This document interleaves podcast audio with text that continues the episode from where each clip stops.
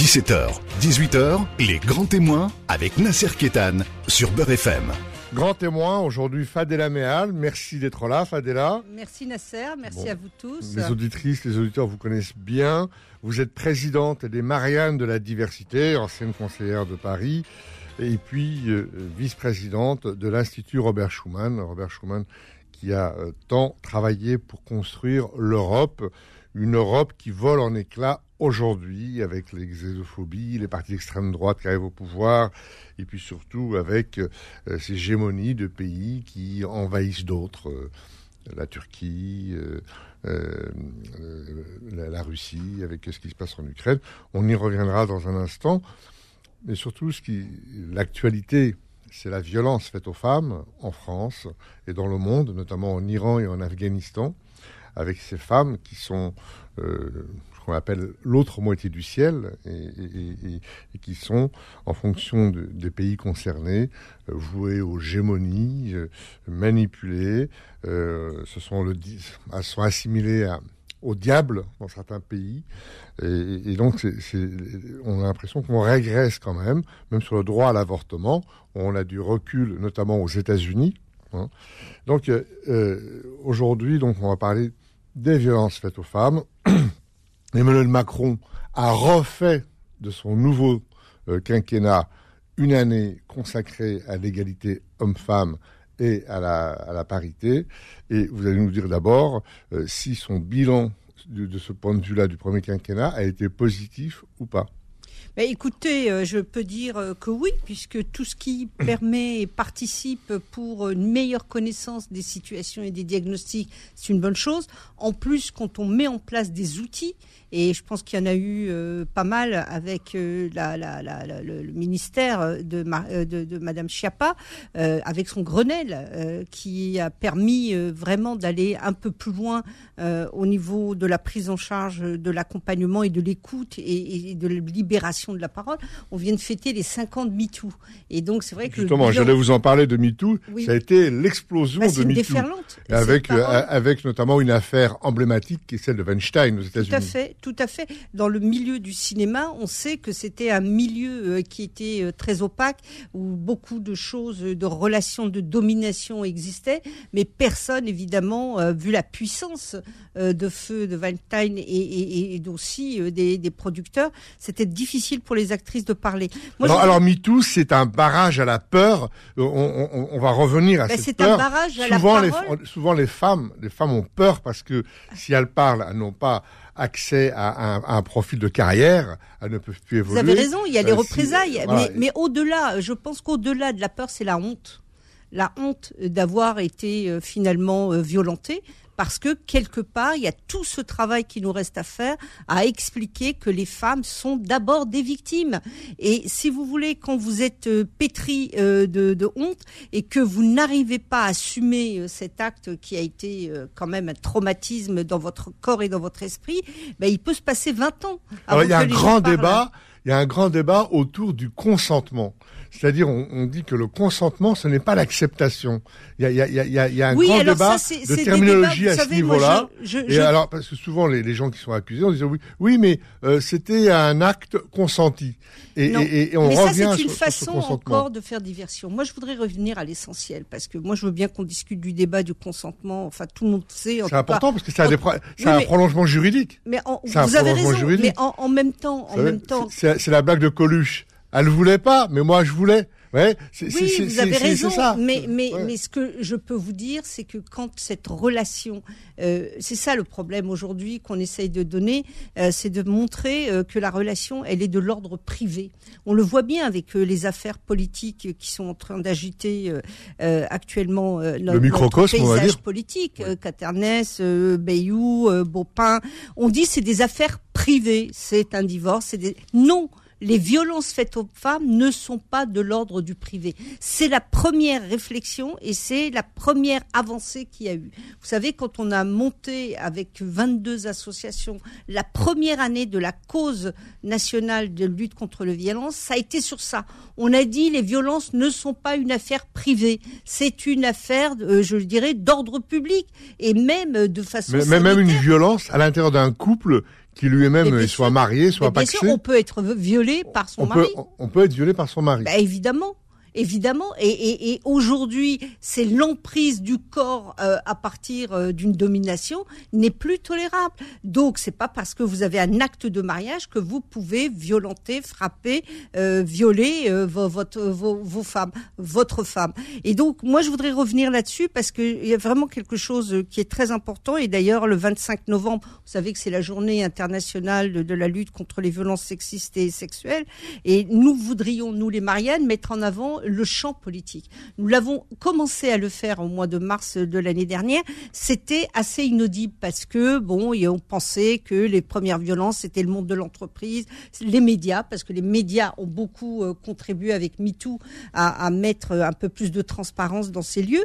Mais il reste le monde politique. Et là, justement, là-dessus, dans ce champ politique, est-ce que vous diriez que l'exemplarité du monde politique est, au-dessus de tout. C'est-à-dire que l'homme politique, la femme politique doit absolument donner l'exemple puisqu'elle est en charge euh, des conduites de la cité. Donc, Vous avez raison. Euh, est-ce que l'exemplarité s'applique de façon exceptionnelle au monde politique mais, mais, surtout quand vous voyez les mêmes personnages qui sont dans toutes les tribunes de donner des leçons euh, de bonne conduite à, à leurs euh, collègues, euh, qui sont dans les marches de soutien pour les femmes, bah, c'est ça qui choque aujourd'hui. C'est le décalage entre le discours et la réalité. Ah, vous faites euh, vous faites allusion euh, à Europe Écologie Les Verts, à, la France Insoumise, à, tous ces partis de gauche et qui ont fait, de, en tout cas, de la lutte contre les violences aux femmes euh, une lutte emblématique. Une lutte emblématique. Une lutte emblématique. Et d'ailleurs, moi, vous savez, dans mon manifeste que nous avons sorti au mois de février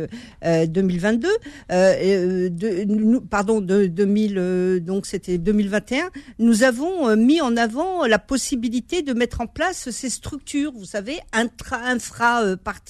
euh, pour réguler euh, les difficultés, pour les diagnostiquer, parce que c'était quand même l'omerta.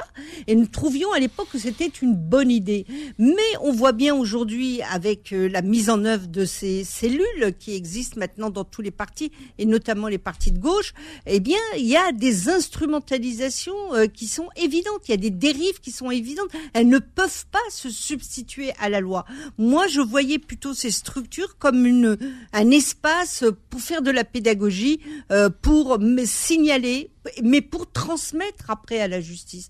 Parce qu'il n'appartient pas à des espaces, je dirais, privés, d'ordre privé, euh, à, euh, à un parti politique à faire justice soi-même. C'est ce qui est en train de se faire actuellement et je le regrette. Alors tout de suite, on va dire que ça touche l'ensemble de la classe politique. Hein. On se rappelle cet homme de droite qui caressait les doigts de pied euh, de, ses patientes euh, qui, qui, qui, étaient médecins. Et qui, a été, qui, a été, condamné d'ailleurs. Qui a été condamné. On se, on se rappelle aussi, euh, bien sûr, ces, ces actes de, de, gynécologie qui étaient des actes un petit peu euh, durs pour, pour, pour, pour, les femmes qui les subissaient. Donc ça, ça touche la droite comme la gauche. Ça Tout touche l'ensemble du monde bah, eh ben, vous savez, moi, quand j'ai commencé à travailler sur le sujet, euh, en tant qu'association, on m'avait dit c'est très bien parce que vous touchez euh, la question des immigrés et donc euh, vous voyez bien que ça les concerne directement. Non, ça ne concerne pas plus les immigrés euh, que, euh, euh, je dirais, les Français bien installés et arrivés de souche, comme on dit maladroitement. Et donc, ça concerne tous les partis, ça concerne toutes les classes sociales, ça concerne tous les âges. C'est ça qu'il faut dire, c'est que c'est un mal insidieux, un poison qui est en train, qui de toute façon est dénoncé, bien évidemment, mais qui existe parce qu'il y a une culture du, du patriarcat. Et donc, ça va bien au-delà, je dirais, même des relations euh, culturelles. On se retrouve dans un instant. Vous êtes sur les grands témoins avec Fadela Meal. Les grands témoins revient dans un instant. 17h, 18h, les grands témoins avec Nasser Kétan sur Beurre FM. Fadela Meal, qu'on est ravi de recevoir dans les grands témoins. Fadela on parle d'immigration zéro, de sécurité, d'insécurité zéro. Est-ce que vous êtes pour une violence faite aux femmes zéro? Est-ce que vous pensez que c'est possible? Bah, vous savez, euh, l'immigration zéro, j'y ai jamais cru. Donc, euh, pour euh, les violences, je crois qu'il faut tendre vers cet objectif, vers cet idéal, bien évidemment. C'est-à-dire qu'à chaque fois qu'une femme est meurtrie, à chaque fois qu'elle est harcelée, à chaque fois qu'elle est violentée. Alors, je, je, parle des, bien sûr des violences physiques, mais aussi psychologiques. On les oublie parce que les, les relations de domination, elles viennent aussi par cette emprise que peut avoir un homme sur sa conjointe. Et donc, euh, oui, il faut tendre vers. Alors après, il reste encore beaucoup à faire. Moi, j'ai euh, beaucoup milité euh, pour qu'il y ait un parquet spécifique dédié aux questions des femmes, comme il y a eu un parquet financier, parce que il me semble que malgré les volontés, malgré les formations, tous les, les, magistrats ne sont pas prêts à appréhender, parce qu'un magistrat, vous savez que c'est une profession qui s'est beaucoup féminisée, mais il y a encore les a priori qui restent, et même s'il y a un travail qui est fait, qui est réel au ministère. Est-ce que vous diriez que les violences faites aux femmes qui sont aujourd'hui au premier plan, entre guillemets pour paraphraser et, parodier un, mot de Engels, c'est la maladie infantile des démocraties modernes. Est-ce que vous pensez que les violences sexistes, c'est avoir mal à la démocratie et c'est une démocratie imparfaite? Mais vous avez raison. À partir du moment où vous marginalisez un corps euh, social, les femmes, les handicapés, euh, les LBTG, c'est euh, évidemment euh, une très grave atteinte à la démocratie. Et vous savez qu'on dit souvent, mais c'est la marge, mais c'est la marge qui tient la feuille. Et donc l'unité de la démocratie, c'est quand même de vivre ensemble et de vivre harmonieusement et, et paisiblement. Et donc je pense que vous avez raison, c'est c'est une maladie infantile de la démocratie, mais en même temps, c'est c'est pas un luxe, c'est c'est vraiment quelque chose de vital pour cette démocratie. Parce que dans d'autres pays, vous avez cité en, préambule, euh, que ce soit aujourd'hui l'Iran, l'Afghanistan ou même l'Algérie, euh, enfin dans les pays du Maghreb, euh, l'emprise des hommes est, très très importante.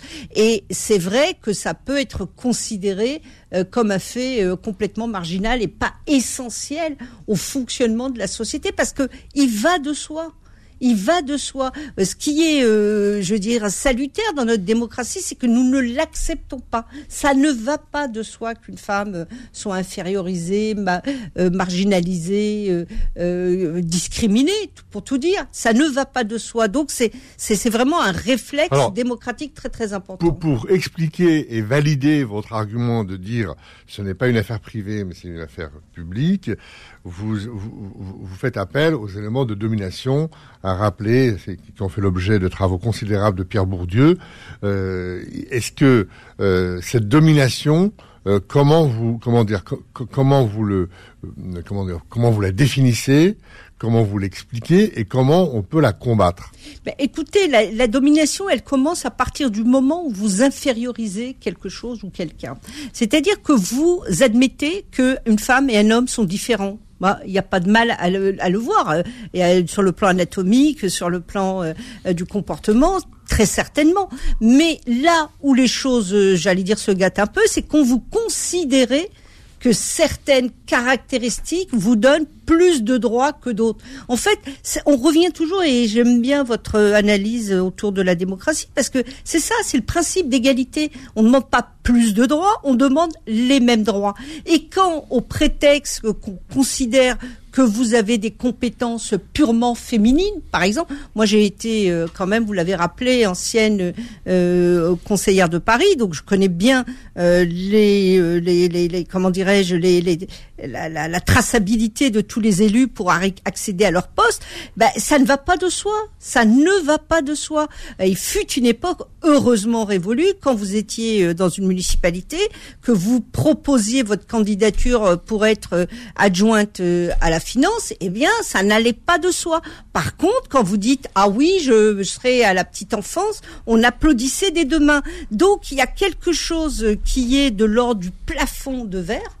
Hein, parce qu'on en a beaucoup parlé, mais de mais moi j'ajouterais les parois de verre, c'est-à-dire que vous êtes dans des filières et qui font que ça, c'est la représentation qu'a l'autre, et notamment l'homme, euh, sur vous. Et donc, quand vous dites, eh bien, moi, j'aimerais bien euh, être adjointe à l'urbanisme, adjointe euh, au compte financier, c'est compliqué. Ça l'est plus tellement, puisqu'on voit bien qu'aujourd'hui, on a quand même fait exploser ce Alors, alors il n'y a, pas, y a pas si longtemps que ça qu'on a donné le droit de vote aux femmes. Oui, 46. il y a encore des endroits, vous citiez l'Algérie, où une femme a besoin de l'accord de son mari pour ouvrir un compte en banque. C'est aujourd'hui, c'est une réalité en Algérie.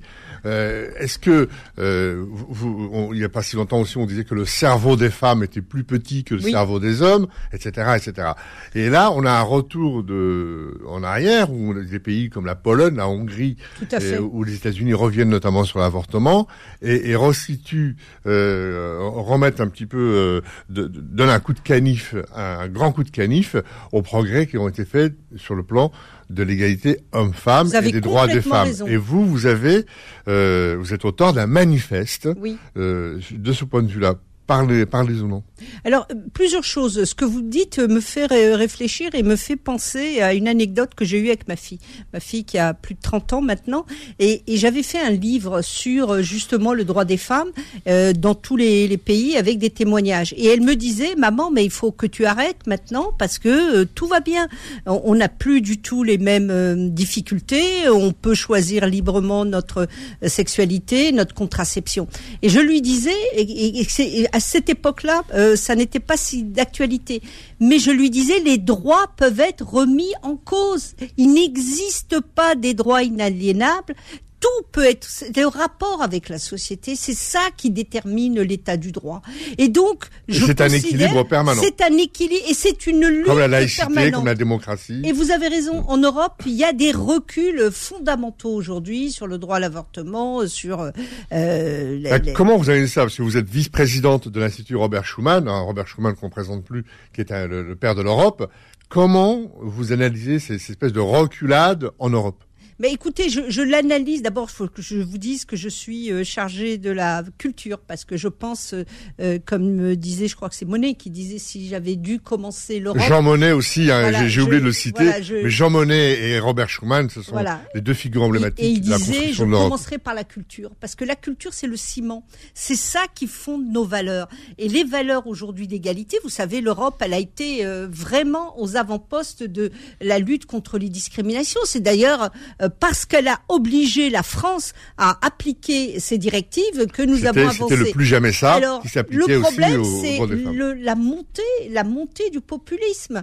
Moi, je l'analyse comme ça, c'est-à-dire qu'aujourd'hui, euh, bah, vous le voyez en Italie, euh, vous le voyez en C'est-à-dire des partis autoritaires, des partis, qui des partis autoritaires, des partis conservateurs, euh, conservateurs qui ont mis, qui ont mis les le patriarcat et bien sûr, qui ont mis les femmes aujourd'hui aux avant-postes de leur lutte conservatrice. Alors c'est quoi On met les femmes en avant-poste Ça veut dire quoi Ça veut dire quoi? C'est-à-dire que ce sont les femmes qui exploitent les autres femmes? Non, parce que les femmes sont des marqueurs civilisationnels. Et la place que vous leur faites, eh bien, elles voient l'état d'avancée euh, de démocratie de la société. Et si vous considérez qu'à leur place c'est la cuisine, euh, qu'elles doivent élever des enfants et être dans la fécondité, c'est-à-dire que vous considérez aujourd'hui que c'est la société que vous voulez présenter. Donc, euh, je veux dire, c'est un marqueur comme un autre, mais c'est un marqueur important. Mais longtemps, on a D'ailleurs, vous avez bien vu que l'extrême droite aujourd'hui, en France, elle est quand même partie pour beaucoup autour à la fois le premier marqueur, c'est l'immigration, mais aussi une autre façon de voir la féminité. Oui, et euh, traditionnellement, on dit que là où on met des femmes, c'est on, fait avancer la démocratie. C'est en tout cas c'est comme ça que on fait reculer. Bah, la place des femmes, on, fait reculer la guerre, on fait avancer la démocratie, on fait reculer les violences. Et là, on a des femmes euh, Marine Le Pen en France, euh, la, la, la, la, leader euh, d'extrême droite en Italie, je ne me rappelle plus son nom, en Angleterre c'est un peu pareil. Donc on a, on a des femmes qui sont... vous avez raison. il y a un retour. il y a un retour. Personnes mais vous avez raison. Vous avez raison. C'est un des paradoxes et c'est quelque chose que nous constatons, c'est-à-dire que beaucoup de, de, de leaders de populistes sont des femmes, parce que ça permet aussi d'humaniser parce que vous savez, les leaders à la à la Duce, c'est c'est c'est c'est plus très en termes commercial, pour ainsi dire, c'est plus très vendeur. Donc aujourd'hui, on a euphémisé un peu cette figure et on fait que les femmes, d'ailleurs, elles le passent avec beaucoup plus quand Marine Le Pen parle de ses chats. c'est sûr que que on, a envie de dire, il y a un cœur qui bat autour, et donc si elle aime les chats, elle doit aimer les humains et, et, et, En tout cas, c'est sûr que caresser un animal, les chats en particulier, fait baisser la tension artérielle. On le regarde dans un instant sur euh, dans les grands témoins avec Fadel Amiel. Les grands témoins revient dans un instant. 17h, 18h, les grands témoins avec Nasser Kétan sur Beurre FM. Fadel Améal, on dit souvent que ce qui se passe en France a des répercussions dans le monde entier. Euh, de ce point de vue-là, est-ce que vous considérez que, par exemple, euh, tous les débats ou tous les événements, tous les faits divers autour de, des violences faites aux femmes et, et, des réponses à la fois sociétales et juridiques qui y sont apportées peuvent avoir une répercussion dans des pays comme l'Iran, comme l'Afghanistan, comme l'Inde, comme l'Algérie, comme la Chine, euh, des pays où souvent on, on, tue des femmes et encore la vente d'État, hein, l'adultère ou, ou, le, ou la fille qui s'est euh, euh, un petit peu amourachée avant de se marier, on, on la tue, on l'enterre et, on n'est pas puni. Euh, ça, pas, les crimes d'honneur, oui. Les crimes d'honneur, ça se passe en Inde, ça se passe au Pakistan. Bien sûr. donc, est-ce que vous considérez que de ce point de vue-là, il faut être, euh, euh, comment dire, euh, il faut pas faire, il faut, il faut, il faut pas faire de cadeaux en France parce que le monde est à l'écoute de la France, le monde est à l'écoute des valeurs véhiculées par la Révolution française. Vous avez complètement raison. La, place dans le monde, d'ailleurs, même sur le plan international, la France a une place très singulière parce que c'est celle qui personnifie le siècle des Lumières et les avancées les plus importantes aussi en termes de démocratie dans certains cas.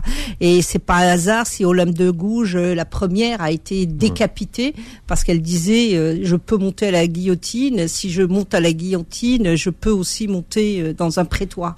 Et donc euh, on a cette vision de, de, la femme française qui a été quand même aux avant-postes des luttes de libération. Et puis on se rappelle Alors, le petit mot d'Elisabeth Borne quand elle a été nommée Premier ministre. Tout à fait. Vous savez, c'est quelque chose sur lequel j'ai milité moi l'année dernière et on me disait que, en fait, c'était quelque chose de complètement accessoire, en disant d'ailleurs, je comprends pas que le duo de l'exécutif au plus haut niveau, le président et euh, ne soit pas paritaire. Donc j'avais émis cette hypothèse qui a été suivie, euh, j'en suis euh, très heureuse. Mais je voudrais dire que quand même j'observe quelques dérives par rapport au féminisme et, et, notamment aux positions de certains. Moi je suis assez d'accord pour que on aille au fond des problèmes. C'est-à-dire les problèmes aujourd'hui c'est quoi? C'est un logement, c'est les discriminations liées au logement, c'est les discriminations liées à l'emploi, c'est la place des femmes dans la fonction publique, c'est dans l'hôpital qu'elles sont aujourd'hui euh, dans les soignants ce que font les femmes.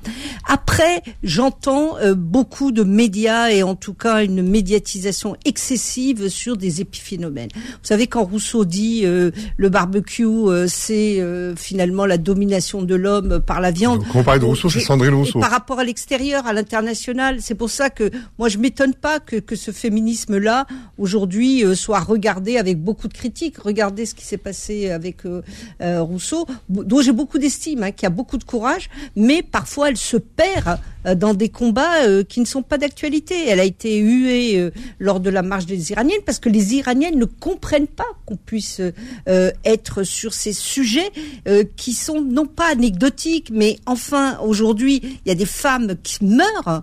200 Iraniennes sont mortes plus de quelques milliers qui sont blessés parce que elles ne peuvent pas des disparus, des arrestations. Vous avez raison. leur corps n'est pas que, que, selon la police du vêtement, la police des mœurs n'est pas euh, couvert convenablement. Voilà des problèmes essentiels. Des gens meurent aujourd'hui pour ça. Donc, je pense qu'il faut que le féminisme en France et Dieu merci, c'est quand même le plus grand nombre, travaille sur ces questions. Moi, moi, je suis très attachée à la situation euh, des femmes issues de l'immigration ou immigrées parce que c'est la double peine. Euh, quand euh, elles sont obligées d'accepter les violences à cause euh, de la relation administrative qu'elles peuvent avoir avec leur mari, parce que c'est la perte de la carte de séjour. Heureusement, on a depuis avancé sur le sujet, mais évidemment qu'elles sont muettes, évidemment qu'elles sont difficiles. En fait, vous pointez du doigt l'autonomie de la femme. C'est-à-dire qu'elle doit être autonome juridiquement, financièrement, de, façon à s'extraire de la domination que vous, que, vous avancez, pour pouvoir euh, examiner et avancer en tant que personne. C'est ça. on me pose souvent la question du voile, qui est, euh, paraît-il, un marqueur euh, de d'aliénation. Moi, j'ai envie de dire ici en France, c'est vrai que certaines femmes veulent. Moi, je, je connais des familles ou des mamans qui sont assez âgées et qui veulent continuer à porter leur voile. Moi, je, je ne pense que ça ne porte atteinte aucunement à euh, ce qui est euh, notre vivre ensemble et nos valeurs. Après, en, fait, la question fondamentale, c'est la liberté. Mais la liberté, que la femme doit être libre de porter son voile ou libre de l'enlever. Donc euh, la, question elle est là. Et en, Iran, en, Iran, il y avait une, une, mèche de cheveux qui dépassait, qui dépassait d'un hijab, et on a arrêté cette jeune femme qui a mis le feu et aux poudres. Pire qu'arrêter, on l'a tué. Moi, moi, personnellement, je, suis allé en Iran, j'ai vu que ce soit au bazar ou dans la rue, etc les femmes ont des très beaux foulards et on voit leurs cheveux qui dépassent. Donc c'est donc on, non mais il y a une radicalisation. On, comprend pas cette histoire. et le hijab, il est mis par celles qui ont un travail de fonctionnaire à la télé, dans l'administration, etc. Mais la, la, la vie iranienne a, toujours fait place aux cheveux qui dépassaient du foulard. Mais, mais je pense qu'il y a une radicalisation du régime, et comme tous les régimes autoritaires, euh, c'est euh, des réponses qui sont données à l'extérieur, et pour ressouder un peu quand il y a des fragilités au niveau. Quand un pays se radicalise, c'est que ça ne va pas bien. Et, cette jeune femme qui, qui est morte, euh, euh on, Mini, on, a, on, voilà, on n'a pas trop insisté sur le fait qu'elle était kurde. Et donc c'est aussi le, rejet de la diversité en, Iran. Ça, euh, c'est il y a des Kurdes iraniens et ces Kurdes, on elles sont discriminées et font l'objet d'une domination aussi particulière. Et peut-être que ceci aussi explique cela. Tout à bah, fait. Je pense que c'est cumulatif. C'est cumulatif. Et donc, euh, faire un exemple, autant le faire sur les Kurdes qui euh, ne veulent pas rentrer dans le rang et qui veulent garder leur tradition et une certaine forme d'autonomie. Moi, je pense qu'il se passe en Iran. Je reviens à votre les Kurdes question. étant sunnites. En plus, les Kurdes étant sunnites je, je, je, je, réponds à votre question, à savoir aujourd'hui euh, la France est un phare euh, pour les droits des femmes. Vous avez raison. Et ce qu'on fait, ce qu'on dit et comment on, moi je trouve que, que la mobilisation n'est pas quand même à la hauteur de ce qu'elle devrait, malheureusement. Euh, Elle n'est plus à la hauteur de ce qui était il y a quelques années. Il y a quelques années, vous, il y a quelques années, la, la, la, la rue, la rue en France était beaucoup plus prompte à se soulever sur des, des, des atteintes Mais oui, à la parce qu'il y, a, y, a, y a eu toutes tout, tout, tout, les, les euh, je veux dire, les tentatives de minoration, je sais pas si c'est un terme qui existe, euh, de minorer un petit peu euh, les, euh, les avancées un peu universalistes. Vous savez, il y a quand même une gauche aujourd'hui qui considère que le relativisme culturel, et eh ben ça existe, qu'il faut faire attention parce que c'est des peuples en situation d'exploitation d'impérialisme et qu'il faut tolérer euh, même des règles qui sont intolérables, surtout quand elles concernent les femmes, parce que là, on, là, on laisse du lest. Oui, on continue. oui, là, là, on, on laisse du lest et on, et, on laisse faire. Et, l'intolérable prend des proportions. Et euh. donc euh, la France, je pense que les féministes en France doivent avoir ce regard euh, parce que moi, vous savez, euh, j'étais de ceux qui ont vécu dans leur chair ce qui s'est passé en Algérie pendant la décennie noire. Et je me souviens quand je disais, j'avais des camarades aussi de gauche, et quand je, j'exposais un peu les difficultés des femmes par rapport à, à ce régime. Enfin, c'était pas un régime, c'était un pouvoir qui arrivait, qui voulait être complètement totalitaire, eh bien, il y avait une incompréhension. Les gens disaient, mais enfin, c'est pas si grave, c'est la démocratie, euh, pourquoi pas euh, Et puis le voile, euh, pendant la libération, le haïk a été quand même un élément d'émancipation énorme par rapport au, colonialisme. Et en même temps, renvoyant dos à dos le régime et, et, et, les, et les intégristes. Mais moi, je n'étais pas du tout d'accord avec ça. Je pensais qu'il fallait poser euh, des règles et, par rapport à des droits universels et inconditionnels pour les femmes, quels qu'ils soient. Et moi, je connaissais à l'époque, je vous parle des années 80, euh, 70, euh, des femmes qui refusaient de mettre le voile. Celles qui veulent le faire, eh ben, elles le font, il n'y a aucun souci. Mais celles qui refusaient, et on n'a pas, je pense, à cette époque-là, trouvé beaucoup d'aide. Et c'est là où, euh, Fadel ce combat, c'est aussi un combat des hommes. Bien sûr. C'est pas pas un combat que de femmes. Non, bien sûr, vous avez raison. Vous avez raison, c'est un combat universel. Alors, quelle réponse juridique apporter à tout ça, euh, puisqu'elles sont insuffisantes On voit depuis le début de l'année en France, il y a de plus en plus de violences sexistes et puis de crimes, euh, malheureusement. Quelle réponse supplémentaire on peut apporter sur le plan juridique et, sur et, vous, qu'est-ce que vous préparez pour cette journée du 25 Moi, je crois qu'il y, a quand même beaucoup de choses qui, qui, ont avancé. Moi, je vous dis, je reviens toujours à ce parquet euh, spécifique. Je pense qu'il est dans l'esprit actuellement du gouvernement. Je suis même pas sûre s'il n'est pas déjà euh, euh, mis en œuvre. Je ne crois pas, mais il y a, il y a les prémices de ça, parce que ça, c'est fondamental. C'est-à-dire que il faut que ça passe par le prisme non pas du spécifique, mais de la prise en compte de la plus-value sur ces questions-là. Et si vous n'avez pas la connaissance, si vous n'avez pas euh, euh, les éléments, vous ne pouvez pas l'analyser complètement. Après, je pense qu'il y a tout un travail à faire au niveau de l'éducation. Parce que quand même, la culture du viol, ça existe ça existe dans euh, pour chez les petits enfants, chez les c'est quelque chose qui euh, peut se propager et prospérer. Et donc il y a ce travail là aussi. Et vous préparez quelque chose pour le 25 novembre? Moi je prépare euh, quelque chose qui est encore un manifeste mais toujours pour demander une instance externalisée des partis politiques parce que les partis politiques c'est le cœur aujourd'hui euh, euh, du pouvoir. Et, je pense que euh, on a vu avec tous les satellites qui ont été créés dans tous les partis pour travailler sur la question des violences aux femmes ne sont pas suffisantes et ont montré leur impasse. Et c'est pour ça que c'est une demande très forte que je vais faire au nom des Mariannes de la diversité. Fadela merci beaucoup et on reviendra, j'espère, dans les prochaines semaines notamment sur l'aspect éducationnel en direction des enfants, en direction des écoles de ce point de vue-là. On y reviendra parce que vraiment c'est un domaine extrêmement euh, étendu, et complexe et qu'il faut euh, travailler euh, pour construire une société plus libre, plus, plus égale. Merci d'être venu Merci nous, à vous, voir. Vous avez raison. Et à très bientôt. À très bientôt. Merci Fadela. Retrouvez les grands témoins tous les dimanches de 17h à 18h et en podcast sur beurrefm.net et l'appli Beurrefm.